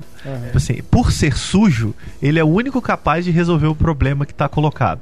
Pode ir onde nós não podemos, né? Onde a lei não pode ir. É, então, e, e- e- e- mas para isso ele, ele com, a com uma moral muito própria, ele precisa ele precisa cumprir essa tarefa se ele quiser sobreviver, né? Então o filme tem essa esse gancho narrativo sensacional que é ele tem um tempo limitado para cumprir a missão, né? É, Porque senão ele vai se ferrar. É, eles ele- injetam, ele injeta um negócio, nele, né? né? Que fala, ó, uma coisa explosiva, é, né? É, você até chegar em tal hora, momento, é. Você vai morrer. E, e ele usa dada por quem? Lee Van Cleef, né? Lee Van Cleef, exatamente. Não, o Carpenter homenageando o Faroeste É. abertamente. E ele e é um filme de ficção do fu- futurista, distópico, né? Que o, o mundo está detonado. E ele tem que resgatar ninguém menos que o presidente também, né? dos Estados Unidos numa zona de guerra. É. E Nova ali ele- York transformada numa prisão de segurança máxima. É, e, ele, e ele já adianta ali muito dos ataques terroristas, né? Os prédios estão todos detonados. E essa coisa de, da, É, da a- terra selvagem também, que é muito forte nos filmes dele. A cena do avião, lá que o avião cai, né? Aquilo ali, você, porra, É, é. 11 de setembro, na hora que a Em gente 81. lembra. Um ele total. chega e posa em cima do World Trade Center. É, depois Sim, o exatamente. chega com o planador, né? É um filme menor, visionário no, no em pior sentido né, desse aspecto. Agora, é, e é um filme, como o Heitor falou mais cedo, absolutamente barato, né? Está na Pois é. tela. E ao mesmo tempo está na tela de uma maneira muito positiva, assim. Uhum. Não tem grande. O Fuga de Los Angeles já é mais caro, né? A continuação anos depois. Que, que continuação? Será que a gente não Ah, mas ele razão? é- um remake praticamente. É, não, né? ele é vendido. Ele é um remake porque a história é a mesma, mas é, uma, é um filme sequência. É, ele é vendido como sequência. É, acho que a única sequência que o Carpenter dirigiu. Que é, o, É. que ao invés de ser o presidente, né, o próprio presidente, é a filha do presidente de posse de mesma coisa, né? De códigos nucleares, alguma coisa É, assim. e, e- e tem a mesma pegada do personagem, que é o cara que fez uma missão no passado, É. o homem que vai resolver o problema e tem um tempo. Eu acho os dois um díptico absolutamente incrível, assim. Eu não acho que o Fogo de Los Angeles seja um filme tão a dever ao Fogo de Nova York como Não, se fala muito. ele- eu acho que ele não fica tão a dever, mas eu acho que ele tem um problema de assim. Bom, todo mundo já viu Fuga de Nova York, todo mundo já viu a, a história, entre aspas, aí séria, então parece que ele, ele conta assim. Não precisamos levar isso a sério, né? Por mais que o Fuga de Nova York seja né, um filme de ficção, um, um herói, né, aquele visual do Kurt Russell de tapa-olho, aquelas coisas e tal, mas no segundo ele já ele não é uma comédia, né, assim, vamos dizer, o Fuga de Nova York. E o segundo é bem comédia, tem aquele tom de comédia o tempo todo. Eu acho ele mais em termos de tom mais parecido com Aventureiros do Pai Proibido do que com o Fuga de Nova York. E aí eu acho que isso atrapalha um pouco. Né? E às vezes até assim, por querer às vezes fazer umas coisas grandes demais e aí não tem grana para um efeito visual realmente competente, tipo a própria cena da, da destruição de Los Angeles, que é, né, você vê que é bem digital, a, a- aquela cena do surf, ele com o Peter Fonda surfando, que é uma tremenda homenagem, mas é uma cena horrível, assim, tecnicamente falando, em termos de efeito visual. É- é- você vê que os caras não tinham grana pra nada. É, uma- né, é- é legal porque ele consegue fazer ela legal, mas Tem que falar a conclusão da cena, que ele para de surfar e cai em cima do carro lá do Steve Buscemi. É, não, né, ele, é, ele vê, vê o Steve Buscemi andando paralelamente, né, no, no rio, dele, né? e ele vai com a prancha e vui, cai no carro, assim, é uma coisa Ai, ai. surreal. E a voz dele, cara? Tipo. Call me Snake. Tipo, a- a- aquela coisa meio Batman de falar. Tipo. Saca? É meio irritante isso. Eu- eu- Ah, eu- não é não. É assim, é o cara. personagem. Não, é o personagem, mas é. Saca? Pra que, que ele fala desse jeito? Ele Pô, então tem se que você esconder o acha rosto aquilo dele, irritante, cara. o Batman não vou nem Mas o comentar. Batman tá escondendo o rosto dele. Não. O Batman esconde. Mas não precisa esconder, mas não precisa falar com, com, com, com um, um linfoma na garganta. assim. Ó, cara. O, o Snake tá escondendo o olho dele. Aquilo é estilo, rapaz. Kurt Russell é estilo. Cara, não é um estilo bem breguete. Aproveitando aí os futuros distópicos, né? Apocalipse e tudo, vamos falar então de O Príncipe das Sombras, 87, e emendando aí Eles Vivem, de 88. Ótimo, é bom que eu. Né? É, são dois filmes de, de, de ameaças ao, a lá Enigma do Outro Mundo, ameaças ao, à sobrevivência do planeta. É. E é muito engraçado porque os filmes do Carpenter, esses, por exemplo, são muito pequenos, né? Pequenos. São filmes Sim. intimistas, poucos personagens, situações muito fechadas em ambientes internos. E a gente parar pra pensar que são filmes em que o que está em jogo é o destino da humanidade, né? Quando a gente pensa nisso no cinema, especialmente americano, você pensa em mega épicos, né? E ele vai e leva isso para uma para sala de estar. E eu acho que isso acontece nos dois. O Príncipe das Sombras é um filme também eu, eu eu agora há pouco falei de ser estapafúrdio o Avenida, e ele é totalmente estapafúrdio também de que a gente nunca sabe muito bem qual é a ameaça, É. quem é o vilão e o que está acontecendo. Que é Mas você né? sabe Aquela- o seguinte: aquela tem que resolver esse negócio, porque vai dar pau. né? O Carpenter tem essa incrível capacidade de te fazer acreditar num perigo qual que você não tem ideia do que, que é. Não, e outra característica também. É, ele começa desenvolvendo os personagens, a história, aí a partir do momento que começa a acontecer a- a- as coisas. A né, tragédia, né? Aí não para mais, né? É, o negócio. é, o vai- filme vai é frenético, é frenético. E talvez seja o filme mais aproximado dele da, da ideia de um filme de zumbi, né? né? Mesmo, assim. No Eles Vivem, a gente tem ali na forma visual, né? É, mas eu digo no, no caso de apresentação que as pessoas vão se descontrolando, né? A loucura vai tomando conta e, e as cenas vão ficando muito, muito violentas, não explicitamente. Sim. Mas o tipo de situação que se coloca é muito violento. E de novo, um, um outro parceiro dele, Donald Pleasance, que foi o É, médico do, verdade. Dr. Loomis. Dr. do- Dr. Loomis do Halloween, foi o presidente do Fogo de Nova York, Uhum. volta a trabalhar com ele, é um ator também muito interessante, já É. tinha trabalhado, já trabalhou com o Dario Argento e tal. E eu não- acho que já morreu também, e é um Morreu. sempre achei um ator muito muito de presença, muito marcante. assim. Uhum. Ele faz o padre, né, É. do, do É o Príncipe padre. das Sombras. Isso. É, isso que o Renato comentou da apresentação dos personagens é legal, porque são 10 minutos da introdução, tipo, oscilando entre o que que tá acontecendo com os créditos. E a música, também, de novo, a gente tem uma coisa que parece com o Enigma do Outro Mundo, o tema é semelhante também. E a música tendo aquele mesmo efeito de criar o suspense. Então é, acho bem interessante isso, um- uma parte legal. E eu acho curioso no Príncipe das Sombras, que é dos meus favoritos do Carpenter, como é que um lugar cheio de igre é, cheio de cruz pode causar tanto medo, cara. Saca? Tipo, eles estão lá no subsolo da igreja, aquela porrada de cruz, você fica com o cu na mão, cara, meu, que porra é essa, cara? Eu tô cagando de medo. E, e- Ah, e- mas determinadas igrejas, assim. elas São causam assombrosas, medo. é. E o vilão do filme, né, o vilão é na verdade uma energia, né? É, É. uma coisa, é uma energia negativa, né? Aham, Então assim, o Cap tem te fazer temer uma energia, é. né? Um clima ruim. Qual que é o grande perigo? Ah, não sei, é uma coisa aí, É. sabe? A, a transformação de uma das personagens no final do filme, a, que é a receptora, ela lembra bastante a, a forma como os personagens se apresentam no Eles Vivem. Reparando aqui agora. Também, também. o- É. Os, os- O Eles Vivem, que aí. Foi é, imediatamente depois, né? é, no ano seguinte, 88. Esse, uma.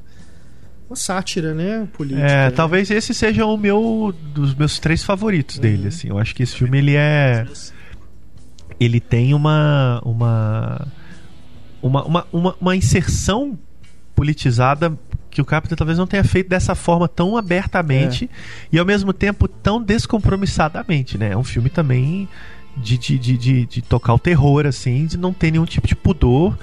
É um filme muito curto, eu acho. Ele tem uma hora e vinte, É, uma hora e é meia pequeno. acontece muita coisa e ele se dá ao luxo de criar cenas memoráveis ali, sem. Primeiro protagonista do filme É o Johnny Bravo. é, não, ele ser um morador de rua, né? Ele é morador de rua. É. Luta, na vida real era lutador de Lutador. telequete e o nome do personagem é nada. Quer dizer, ele já tem três subversões ali só É. antes do filme começar.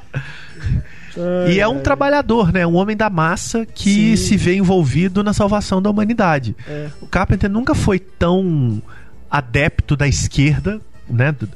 quase de uma ideia de tomada de poder pela, pela massa do que nesse filme, né? Assim. Verdade. Eu gosto da cena que o, Nada aí briga com o colega dele pra colocar o óculos. É, John nada, né? Ou ele só nada? Não, é uma cena de luta assim. Longuíssima. Cinco minutos ali, os caras Sem só. noção. Se socando. Os caras levantam e cara. batem louco. Coloca o óculos, não vou colocar o óculos. Pá! E essa cena realmente ela é isso, ela é arriscada, porque Aham. ela dura muito, ela é basicamente dois caras se socando e a gente Engraçado. tem a sensação de que ela não vai acabar. E é claro, essa coisa do do personagem, É, do é muito povo, ele, ele, ele desmascarar a hipocrisia, enfim. E o Carpenter filma isso de uma maneira muito fluida, né? E muito tensa também, e que tem essa ideia das mensagens subliminares que é um achado. Uma curiosidade muito rápida é em 1962, o Eles Vivem é de. 88. é, em 62, o Bra- tem um filme feito no Brasil, chama O Quinto Poder, com a Eva Vilma, é, que já trabalhava com a ideia de mensagens subliminares, muito similar ao que o Eles Vivem faz. Que é um, dois jornalistas que descobrem que uma rede de TV está inserindo pequenas mensagens subliminares em propagandas para que deixar para que as pessoas se tornem obedientes ao governo. É um filme raríssimo, passou no Festival de Brasília e tal, e que na época que eu vi, eu vi esse filme em 2007, o grande comentário era, gente, o filme adiantava em 20 anos o Eles Vivem do John Carpenter. No Brasil, filmado no Rio, é mu muito legal, enfim, só para as pessoas saberem que existe esse filme. O Quinto Poder. E é isso, é, é, mas voltando ao Eles Vivem, eu acho realmente fabuloso, um É, filme impressionante. muito bom. Aí em 92 ele faz, aí sim posso falar que é uma comédia. Memórias de um Esse Homem sim, Invisível. Chevy Chase. É, Chevy uma Chase, comédia de aventura, né? Uma comédia de ação, É. assim. Tem perseguição, tem. tem um É, po- tem o negócio de espionagem todo, assim, Isso. o tema do Uhum. filme, né? Assim, mas... E esse é um filme do Carpenter que quase ninguém se lembra dele, de ser dele. É. Primeiro porque o Chevy Chase tem um- uma força muito grande. E é um filme dele É um co- filme de estúdio mesmo. é, assumidamente comercial, de estúdio contratado. Acho que não foi um grande sucesso. Ta- Talvez Não, não foi. justamente porque o Carpenter subverte algumas regras e, enfim, ele não deve ser um cara fácil de trabalhar, então, se já, a gente deu a chance, o cara complicou aí, não deixa pra lá. Ele continua tocando os projetos dele lá. E é um filme que eu particularmente acho muito interessante, ainda que não seja dos melhores. Mas ele tem alguns momentos muito legais e ele tem um clima meio noir, né?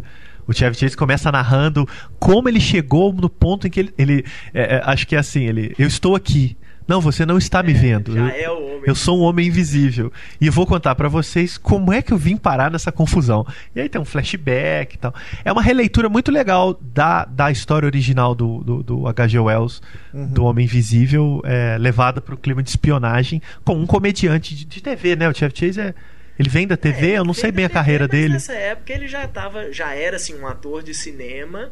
Um dos principais atores de comédia do cinema dos anos 80 era o Chevy Chase. Ali- Aliás, Memórias de um Homem Invisível já era um pouquinho mais pro fim do auge dele. É, assim, tanto né? que ele- Porque é- o auge dele mesmo veio com Férias Frustradas, que é Não, e, é- e eu acho que é um pouco do fim mesmo, porque apesar de ser uma comédia, ele próprio não é tão bocoió no filme quanto ele é em outro. né? Ele é um personagem ali que é engraçado por natureza, mas o filme trata dele às vezes com uma certa seriedade, é um homem em perigo, precisa, ele precisa resolver lá. E tem algumas cenas muito boas, né, de quando ele conversa com a mulher escondido no quarto, enfim, ele sendo invisível é muito legal.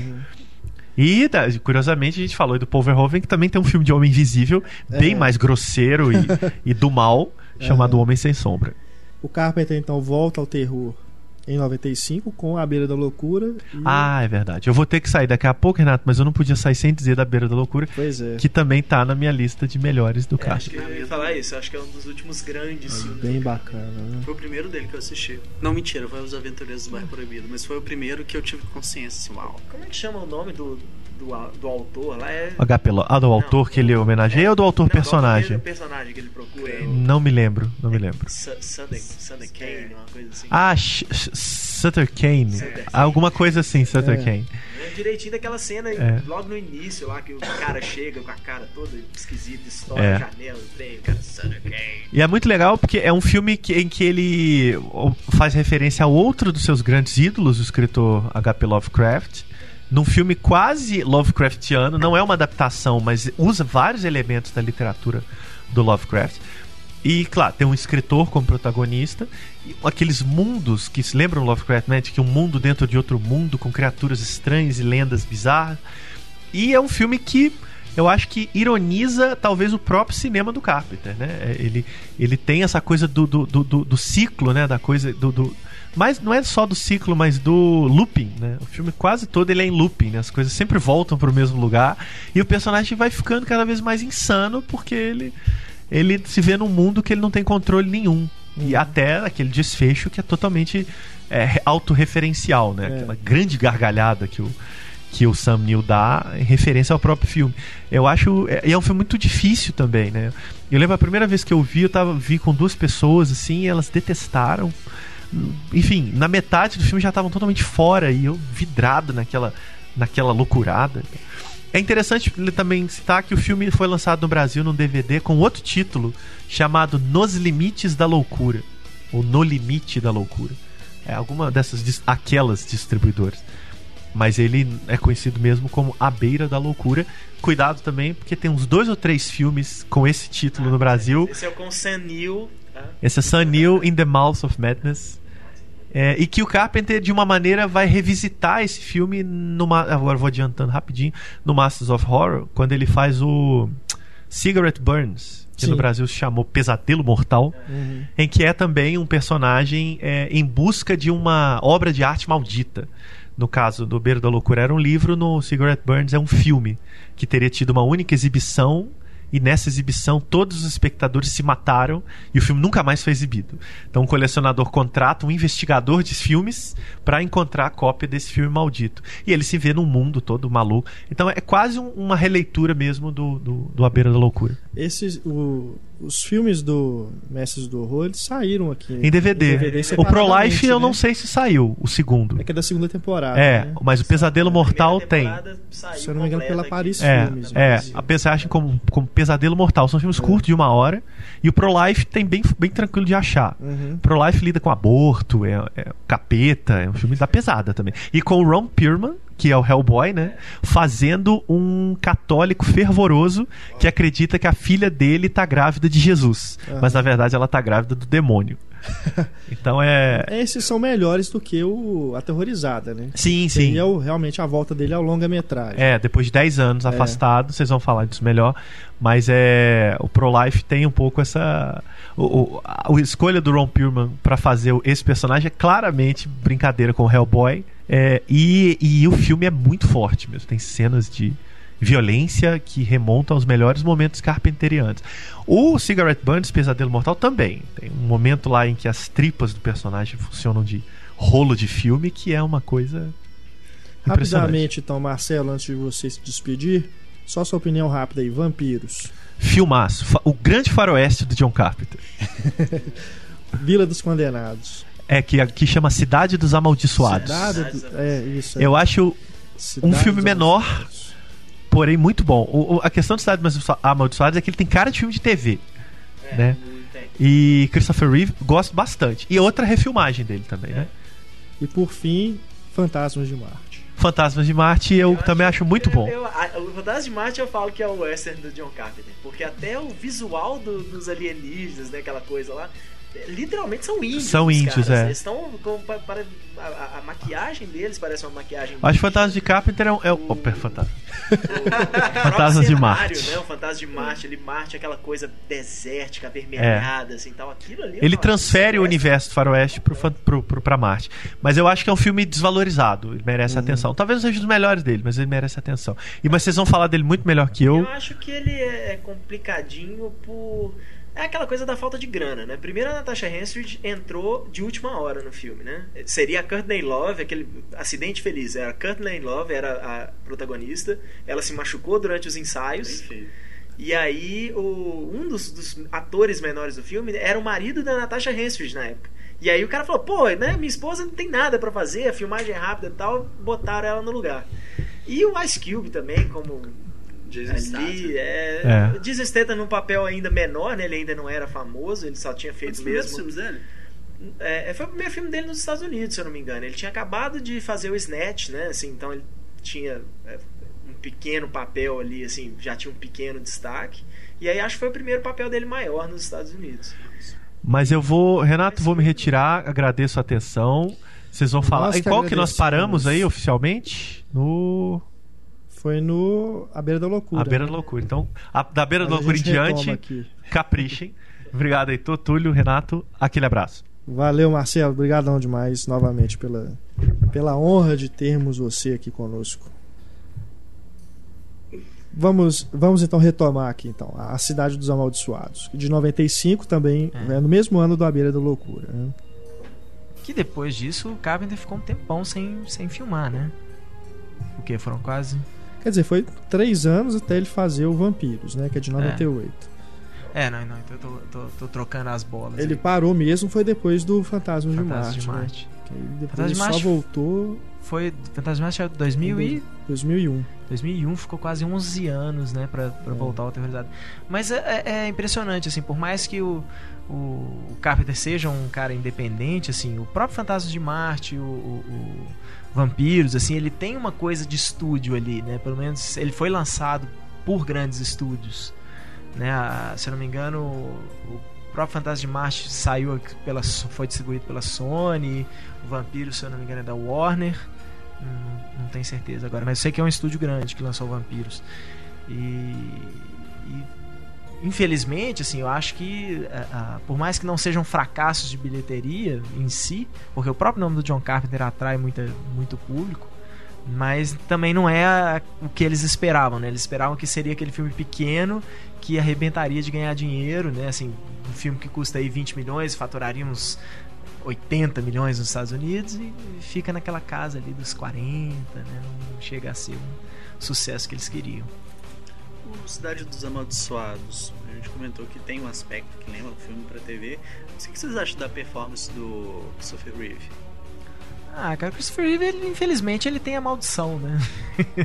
a maldição do super-homem, né? A gente, a gente- é difícil desvencilhar a imagem dele da- da- do ícone, assim. né? Ele era, ele era o Christopher Reeve, ele- é- era muito difícil ele ser ator, então normalmente ele convencia mais no papel onde o personagem dele era o Christopher Reeve, né? Até naquele filme dos discursos lá, que, é, esqueci o nome, com o Michael Keaton e a Dina Davis, que ele faz um jornalista fodão, assim, que é aventureiro, que vai nas faz as reportagens mais difíceis.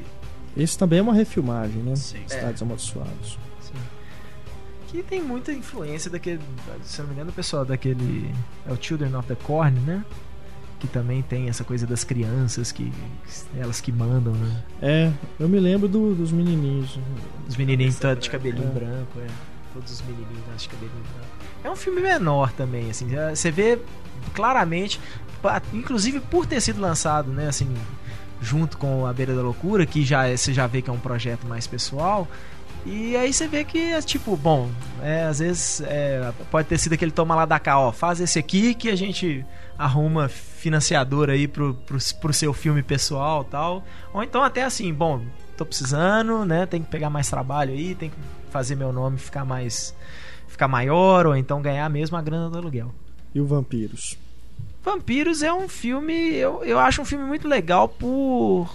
É, é, ele foi lançado numa época em que Vampiro tava naquela fase meio Annie Rice, né? Aquela coisa meio Aham. romântica e bonitinha e tal. E de repente ele chega com uns vampiros que de noite se esconde dentro da terra e conspirações do Vaticano, né? O cara é um assassino do Vaticano lá, só que ninguém pode saber porque o Vaticano não, não autoriza isso. E o próprio James Woods, né? Que naquela época era James o Woods. vilão de filme, É. né? Qualquer filme de ação, o vilão era o James Woods. E aí ele vira o herói do filme, assim, um cara que nunca né, realmente foi de fazer filme de ação nem nada disso. Com cenas bem violentas, cenas de violentas. nudez também e tal. É. E os vampiros, eles se incendeiam, né? Totalmente, É, né? Ali não é nem pegam aquela coisa de, né? de só queimar e virar Não, cinza, não. Eles não. pegam fogo Pega mesmo. né? fogo, né? Dá pra você ver que tem um- sol. fogos de artifício grudados nos atores aí. Eu acho é aí aquela coisa que eu falei no comecinho de ter um personagem que é meio anti-herói. O James Wood não pode chegar e falar Totalmente. que ele é o bonzinho. Porque, Não, cara, ele é totalmente. B10 pra cacete. Não, e- E ele faz uma aliança com o padre, né? Que é vivido É. pelo Alec Baldwin. E a. Não, Não, é o Daniel Baldwin. Baldwin. Daniel É. Baldwin só. E o. Mas a, a própria. Não, na verdade, não, o padre não é o Daniel Baldwin. O Daniel Baldwin é um dos sobreviventes da É, gangue do ele James é Woods. parceiro do James Ele é parceiro, e Woods. tem o padre também. Só que assim, a, a- a gangue do verdade. James Woods, assim, eles matam os vampiros lá. Ah, então beleza, tá, missão cumprida, vamos comemorar e chama as prostitutas É. da cidade toda. Aí né? tem nudez, tá Completamente. É, tem, É, acho que tem desse. também, né? E o vampiro morde a virilha. Ele se amarra no sangue É. que sai na virilha. É. É, porque teoricamente ali, Esperto. né, passa. Ali, na hora que ele morde, né, a, a, a menina parece até um É, orgasmo. mas, inclusive, é, mas ali, como é né? que chama? Eu esqueci o nome da veia que passa tem na coxa veia- ali, que é tipo Aham. a principal Se veia do ali, ser você humano, morre. né? Você cortou ali e você sangra até morrer. É. né? Aproveita seus últimos minutos de vida. Mas o, o Vampiros depois teve continuações. Né? Com John Bon Jovi. Vampiros Los Muertos. Los Muertos. direto pra DVD. Você lembra quando o Bon Jovi foi cotado pra ser o Corvo? Ah, mas isso aí, o Corvo é outra franquia que desgringolou completamente, né, cara? Porque o Corvo Cidade das Sombras, né? Eles fizeram aquela, tipo, ó, então esse cara aqui, nós vamos, nós vamos investir nessa franquia aqui. Foi o Vincent Perez, que foi o Corvo, e foi um fracasso gigantesco o filme. O terceiro filme já pegaram um cara completamente desconhecido. Uhum. Tinha Kirsten. Dunst no filme. Horri- é horrível o filme, é péssimo. Depois ainda fizeram um que saiu literalmente direto pra vídeo com o Ed, Ed Furlong no, no papel do corvo. Acabou Três completamente. continuações? São três continuações. Mais a série de TV. Com o Mark da, Mark da Cascos, fazia. Era um desses caras de Kung Fu, Medo. assim. Não sei. Depois dos vampiros, aí veio Fantasmas Fantasmas de de Marte, Marte. 2001. A gente já comentou Cara, rapidamente. o aqui. Fantasma é a primeira vez que eu assisti, sabe? É por isso que eu gosto dessa coisa de ver o filme, falar mal, detestar ele e assistir ele anos depois e mudar a opinião e você perceber certas coisas que, cara, não, a proposta era outra. Quando eu vi a primeira vez, eu achei a coisa mais trash, mais escrota, mais. What the fuck esse cara fez isso, sabe? Por quê? Mas assistindo de novo, dá pra você sentir que é tipo uma coisa proposital, sabe? A, a, a paródia, tipo, a, a morte da Pangraia, a forma como ela fica sem a cabeça, o Zurukai marciano lá, os Zurukai são os guerreiros do Senhor dos Anéis. Tipo, saca? É, São urukais, você, são você índios. aceita, cara. São literalmente índios. E ele eu acho legal que ele mistura com aquele conceito do, do, do Enigma do Outro Mundo, né? Porque os alienígenas mesmo, na verdade, são. É um tipo um vírus. Ele, um fantasma mesmo, né? Uma pessoa morre, ele sai do, do corpo e possui outro corpo, né? Assim, é bem. remete muito ao Enigma do Outro Mundo. E aquele visual lá dos bichos é- são, na verdade, são os, os mineiros, né, que estavam lá é, é, possuídos, né, por esses fantasmas, assim. E como a gente já tinha falado antes do, do western, até aquela coisa, né, deles têm que pegar um trem, tem um trem mesmo, assim, subir no trem para poder fugir e aí os, né, os bichos vão atrás, aquele tipo de coisa. Ah, Pra mim aquilo ali assim, bom, vamos fazer um western, mas o western hoje em dia é um, um gênero maldito, né? Ainda mais maldito que a ficção científica e o terror, essas coisas. Então, vão mandar isso aqui pra Marte e é fácil de fazer, né? É um filme subestimado, porque ele foi muito malhado. né? Foi muito malhado. Um Eu- fracasso, assim. olha, eu, eu acho um Carpenter menor, mas ainda tem vários elementos dele ali que eu ainda acho. A, a- curto muito o filme. Eu acho que é subestimado também. Eu acho que o problema é esse. Eu acho que os bons filmes do Carpenter são excelentes, assim. São filmes que você fala assim, putz grila, né, assim, pra esse cara. E o Fantasma de Marte você já vê que é uma coisa mais... mais... lúdica, assim, vamos dizer. Inclusive com a trilha sonora do, Do Anthrax, né? Eu ia E o. Anthrax e os caras, é, é, assumidamente, assim, pelo que você vê no filme, pegaram várias músicas deles só e simplesmente tiraram o vocal do, do John Bush na época e tacaram a música lá, as guitarras dele. Aham. É, in- inclusive, só retomando um pouco, na beira da loucura, não sei se vocês lembram do tema, mas lembra demais o Enter Sandman do Metallica. Esse- ah, o desavisado ouve aquilo e fala, pô, eu tô ouvindo Metallica. Não, você descobre que é a música tema. Esse aí eu achei uma bola sacana do Carpenter, cara. Aquele que fez a trilha e, tipo, foi uma homenagem meio descarada daquelas Ctrl-C, Ctrl-V, sei lá. Já o Aterrorizada, que é o último longa do Carpenter, The Ward, Lançado, lançado, lançado direto no Brasil, DVD. no mutilado, né? Que o Carpenter sempre filma É. em, em scope, né? Em 2.35 por 1, aquela. Uhum. né, aquele wide bonitão assim, que a, a Mas é Sven eu- Filmes eu fez o des- desfavor de cortar o filme pra 1,78. Sven Filmes, que é a Imagem Filmes, É a né? Imagem a mesma Filmes, empresa, né? Praticamente. Só tem um outro nome aí para um outro selo, né, É. talvez. Se você for observar, todos os filmes do, do Carpenter têm essa esse quê de filme trash, né, filme B, mas é muito bem feito, né? Muito É. bem filmado, ele tem noções de, de enquadramento, de ângulos, né, de movimento de câmera Uhum. que diretores realmente de filmes trash não têm. Aí a história fica É, né? Se colocasse essas histórias aí na mão de, de outros diretores, poderiam ser filmes bezões mesmo, Sim. assim, que ninguém nem ia conhecer, né? Só, só fã de filmes de terror mesmo. Mas o Carpenter, ele é realmente um puta diretor. Ele Com sabe, certeza. né? Onde ir, é. até onde ir, né? O próprio Aterrorizada, né? Talvez seja o pior filme do Carpenter, eu acho. Não, É, eu- não, eu- não, não posso falar assim com, com propriedade, É. mas talvez seja o pior filme É, do também Carpenter. acho, cara. Porque ele é bem genérico, né? Assim, o, o roteiro é bem genérico. É, é, por mais que você veja assim, um cara como o Carpenter tentando evitar certas armadilhas do, do cinema atual, do cinema de terror atual, que não tem nada de terror, né? É. É bem bobo, bem simplesmente uma morte atrás da outra e pronto, não consegue criar clima Uhum. nenhum. É, mas ele cai, mas ele cai em algumas dessas armadilhas, né? Assim, do tipo tem que ter um twist no final, assim, não Uhum. pode ser simplesmente uma história de fantasma, né? Então é, é- é- até eu, eu ia simplesmente citar as mocinhas, filme, mas né? o Carpenter sempre usa mocinhas bonitas nos É. filmes dele. Mas é meio chato, assim, você pegar um filme desse e você ver, assim, teoricamente, o que deve, deveria ser um hospício para jovens adolescentes. E por mais que o, o Zack Snyder usou esse mesmo princípio no, no Sucker, Sucker Punch, Punch. mas o, o Zack Snyder mexe com isso, né? O filme dele fala muito do fetichismo. E. Fetichismo ou fetiche só? Acho que é fetiche pra tudo. De qualquer forma, é muito difícil você chegar e ter lá o hospício e só tem meninas lindas e arrumadinhas, né? E atrizes bonitas. E você fala, poxa, isso não deveria ser um hospício, né? As meninas não ficam trancadas de noite, toma, os caras dão remédio, faz. é, é, o filme se passa aí. Deve ser na década de 80, pelas roupas, pelo visual, assim, eles acham que eles não realmente não, é 60, não né? especifica No 60. começo fala 66. É. Ah, tá.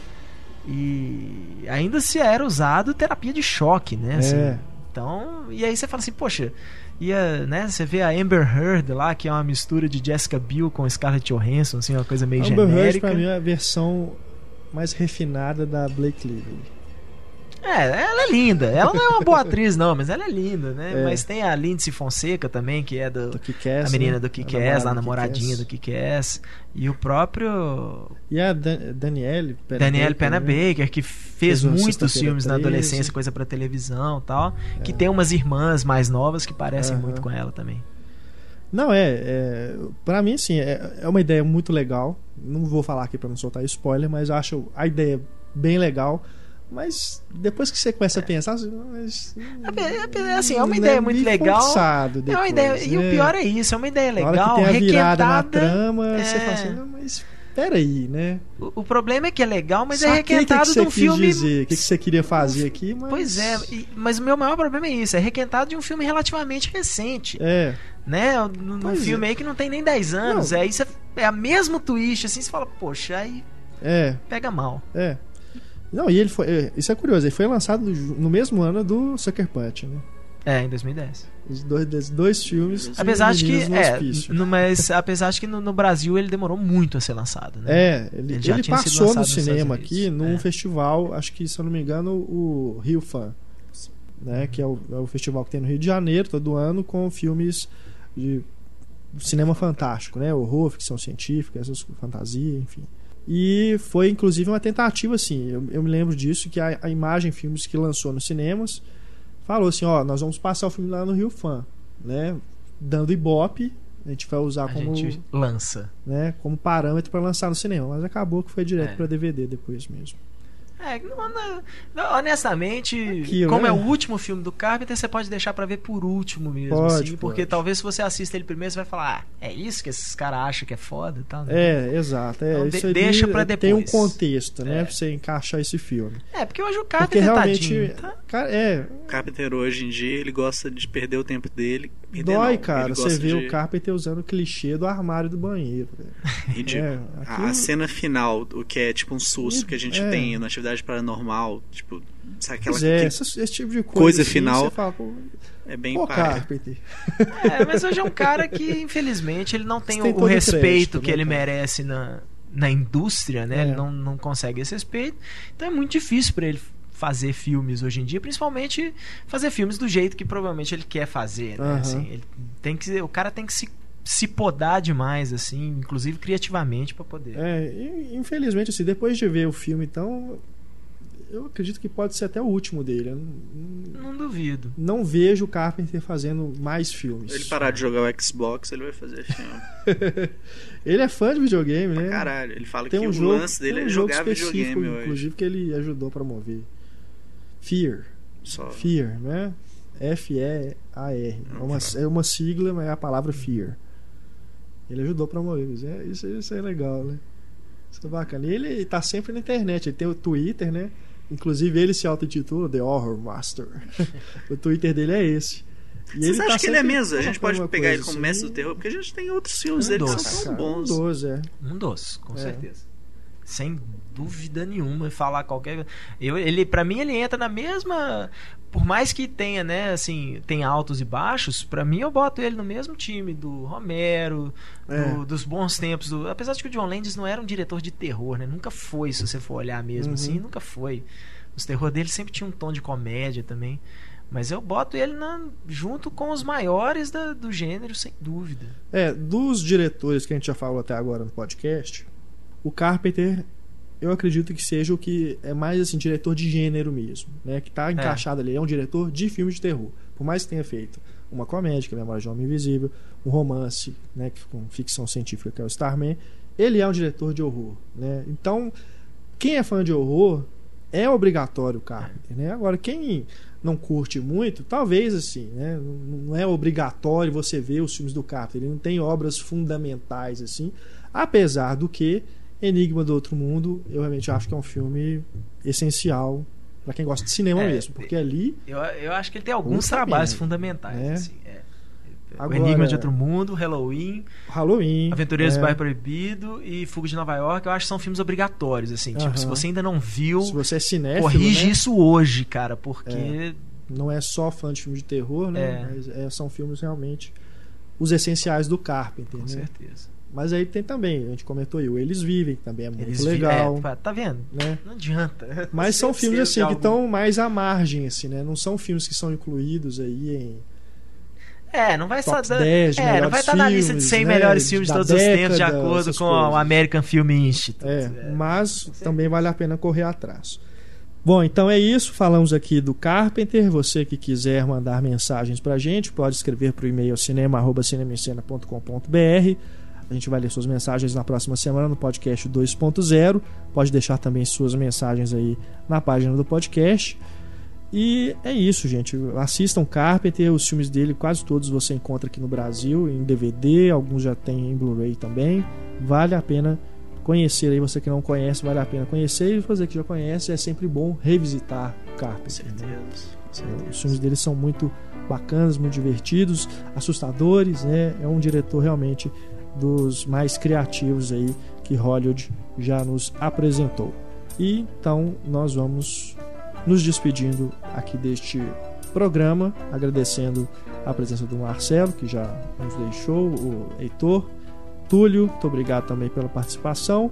A sua audiência também sempre agradece e aguardamos as suas mensagens para a gente poder continuar esse debate no nosso podcast 2.0, tá bom?